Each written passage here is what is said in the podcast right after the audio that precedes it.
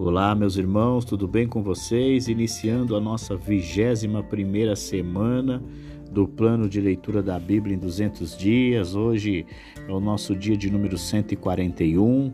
Nós lemos o livro de Ezequiel do número 39 até o número 45. Em Ezequiel 39, o Senhor Deus continua falando de Gog e Magog, porém o foco muda um pouco.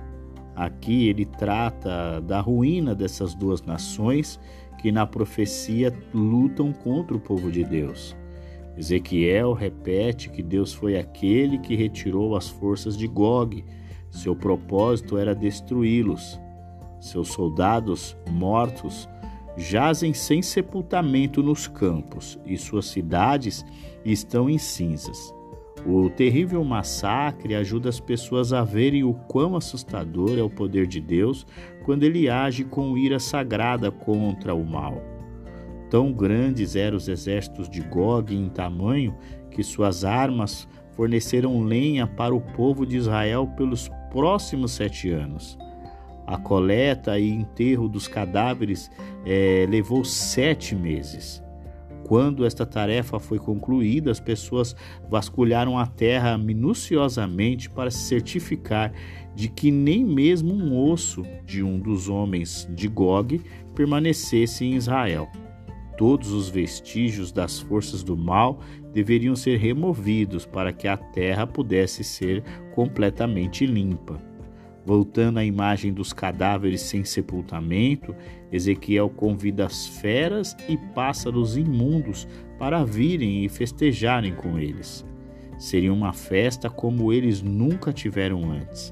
A destruição de Gog, como cativeiro de Israel, mostra as pessoas em todos os lugares que Deus é santo e justo ao lidar com o pecado.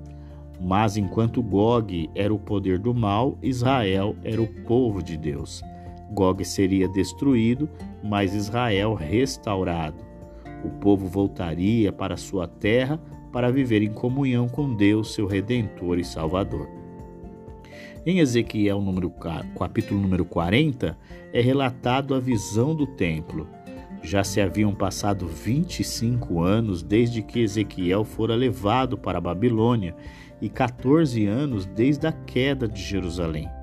Um dia ele teve uma visão em que se imaginou de volta a Israel, onde de uma colina alta viu um enorme templo. Para ajudá-lo a entender o seu tamanho e detalhes, ele tinha um guia celestial que carregava uma fita de linho para medir distâncias longas e uma cana, pouco mais de 3 metros de comprimento, para medir distâncias mais curtas. A exatidão das medidas, sem dúvida, indicava que Deus fazia tudo com perfeição. A primeira coisa que Ezequiel viu foi a parede que cercava o complexo do templo. Este complexo tinha planta quadrada e era acessado por um enorme portão em forma de túnel na parede leste. Para passar por este portão, uma pessoa tinha que subir um lance de escadas, cruzar uma soleira e caminhar ao longo de uma passagem, e em cada lado da qual havia três pequenas salas para os guardas do templo. E cruzava outra soleira em seguida para passar por uma sala maior chamada de vestíbulo ou pórtico, para o pátio externo do templo. As medidas dos vários quartos dentro do portão foram fornecidas Todas tinham aberturas de luz e ventilação e eram decoradas com entalhes de palmeiras. Construídas ao redor da parede externa, havia 30 quartos, provavelmente para uso dos devotos, que davam para o pátio externo. Haviam portões nos lados norte e sul da parede externa principal, e esses portões eram semelhantes ao portão principal na parede oriental, que acabou de ser descrita. Dentro do pátio externo havia um pátio interno menor.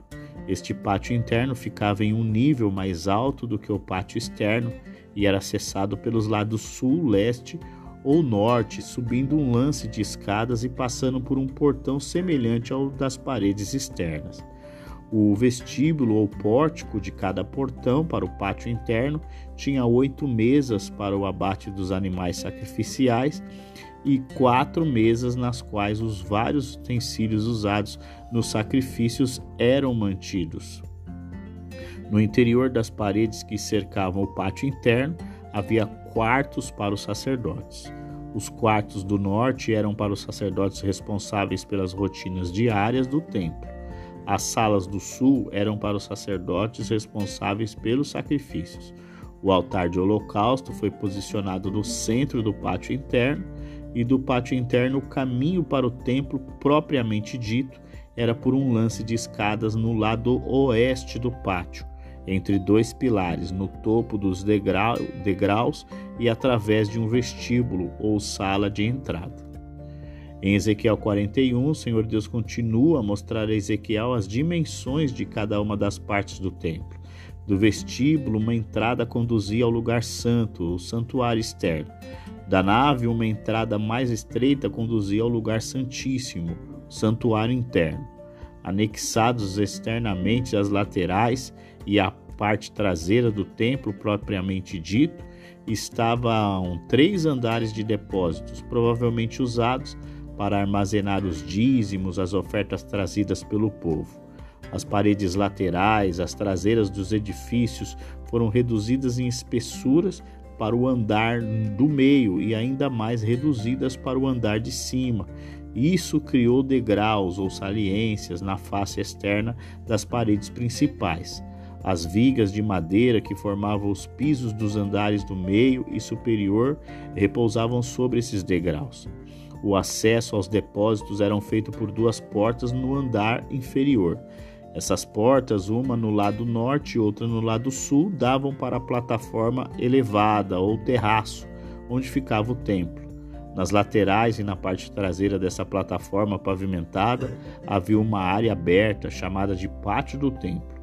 Na parte de trás deste quintal, apoiado na parede externa oeste, havia outro prédio, referido simplesmente como o edifício oeste.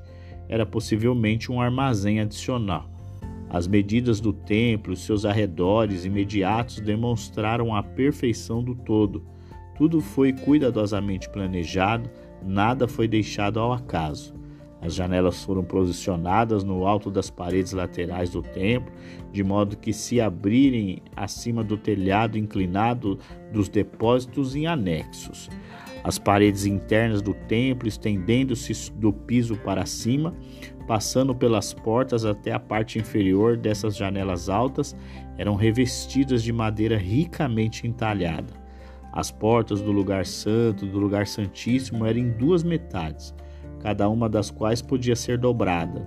Diante das portas que davam para o lugar santíssimo, havia um móvel que parecia uma, em parte um altar e em parte uma mesa. Em Ezequiel, no capítulo 42, o Senhor Deus continua mostrando a Ezequiel as medições do templo. Nessa ocasião, tem os destaques as medidas externas e internas. Ezequiel agora dá mais detalhes sobre os quartos para os sacerdotes localizado no pátio, no pátio interno. Havia dois edifícios de sacerdotes, um no lado norte do templo propriamente dito e o outro no sul. Primeiro é descrito o edifício do lado norte. Tinha três andares de altura e era dividido no sentido do comprimento por uma passagem. No lado do pátio do templo dessa passagem havia três andares, consistindo em um cômodo comprido e estreito em cada andar. No lado externo do pátio havia três andares de depósitos. O segundo andar de cada lado tinha uma galeria ou varanda anexada aos quartos. No terceiro andar, os quartos eram mais estreitos, mas a galeria mais larga. Como os cômodos de cada andar eram mais estreitos do que os do andar de baixo, os edifícios eles tinham uma aparência escalonada. O bloco no lado externo do pátio da passagem ocupava apenas metade da área do bloco do lado do pátio do templo. A outra metade da área do lado externo do átrio era separada do corredor por uma parede mas era aberta no final, formando uma entrada abrigada para o pavimento inferior. O edifício dos sacerdotes, no lado sul do templo, propriamente dito, era um mesmo que no norte. Os vários blocos de quartos dentro desses dois edifícios eram usados pelos sacerdotes quando trocavam de roupa ou quando comiam os alimentos das ofertas do povo. O guia celestial de Ezequiel então deixou o átrio interno, passou pelo átrio externo, pelo portão e saiu do complexo do templo. Ele mediu todo o complexo do templo e descobriu que era quadrado. O muro alto que envolvia este complexo era para proteger as coisas sagradas de Deus da impureza da vida cotidiana externa. Em Ezequiel, capítulo de número 43, o profeta vê a glória de Deus mais uma vez. Neste caso, ele percebe que ela entra no templo e enche o lugar. Deus então disse a Ezequiel que este templo seria sua habitação terrestre. Era sagrado e o seu povo não devia contaminá-lo, como seus ancestrais haviam contaminado o templo anterior, por meio da adoração de ídolos e do sepultamento de seus reis. Ezequiel deveria descrever o novo templo aos exilados e explicar como deveria funcionar.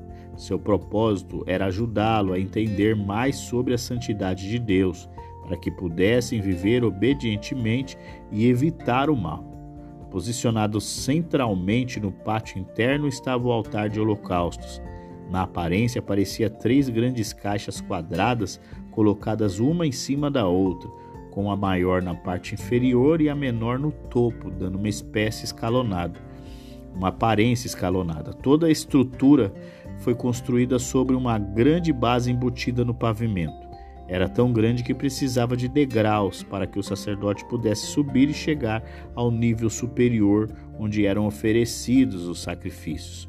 O altar deveria ser dedicado ao santo serviço de Deus em uma cerimônia, envolvendo ofertas pelo pecado, indicando a purificação, e holocaustos, indicando a consagração.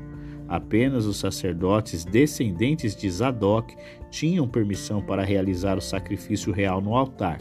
A cerimônia de inauguração duraria uma semana. Depois disso, o altar poderia ser usado para as ofertas de sacrifício normais.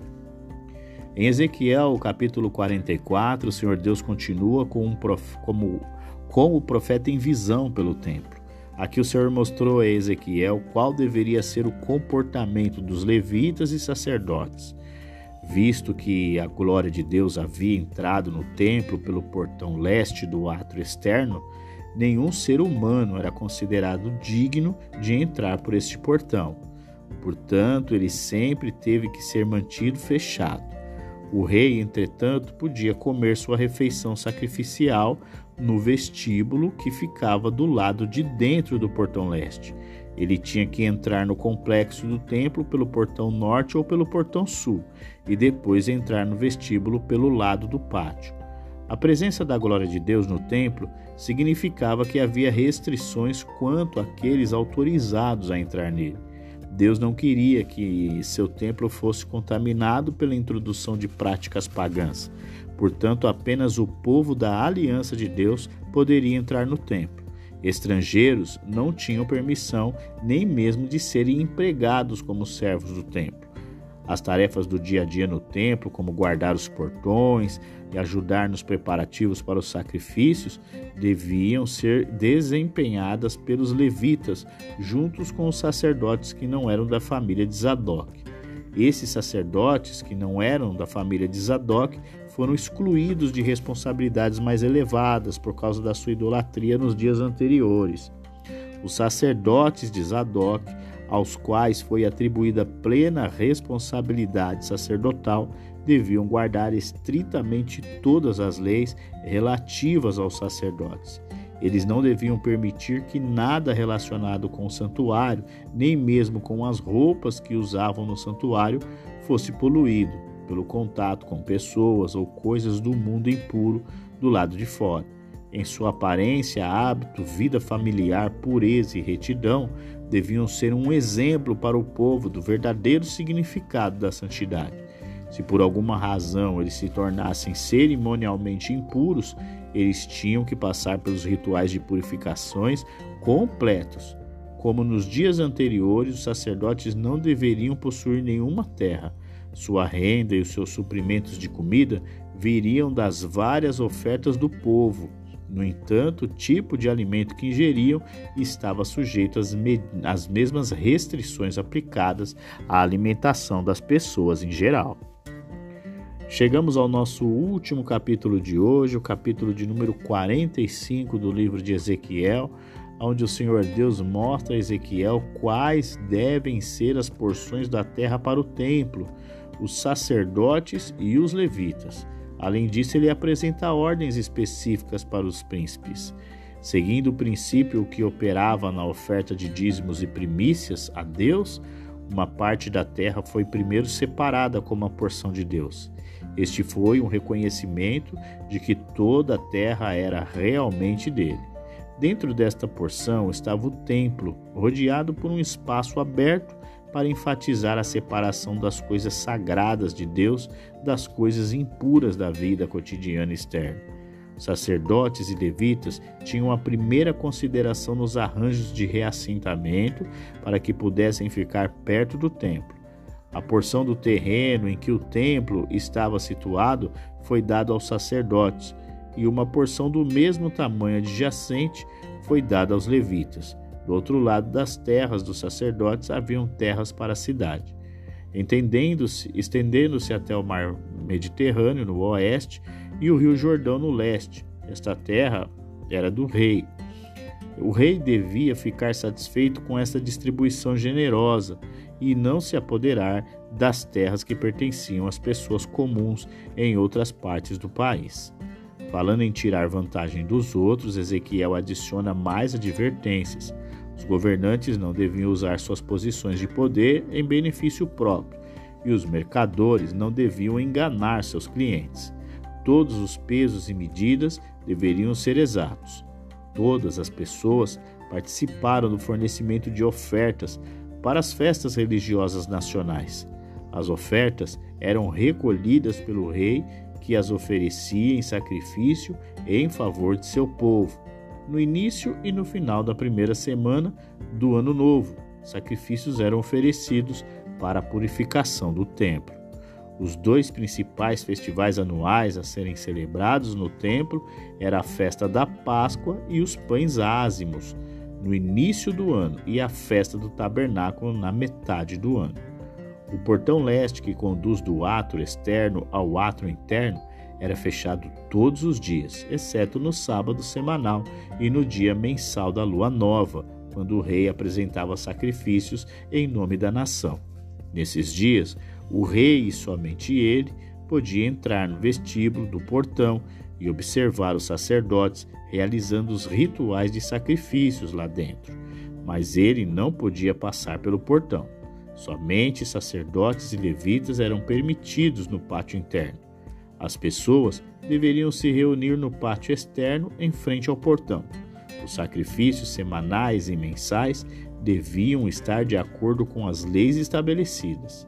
Certas regras visavam manter a ordem quando as pessoas lotavam o pátio externo durante os festivais anuais. Ao entrar no portão, as pessoas deveriam seguir em uma direção e sair pelo portão do lado oposto. Se o rei oferecesse uma oferta voluntária, ele poderia assistir ao ritual relacionado a ela, ficando no portão leste, conforme mencionado anteriormente. Além dos sacrifícios semanais, mensais e anuais da nação, havia também um sacrifício diário. Então, encerramos o nosso dia de número 141 do plano de leitura da Bíblia em 200 dias. Amanhã, no nosso dia de número 142, nós vamos encerrar o livro de Ezequiel e começar o livro de Daniel. Então eu aguardo você e até lá!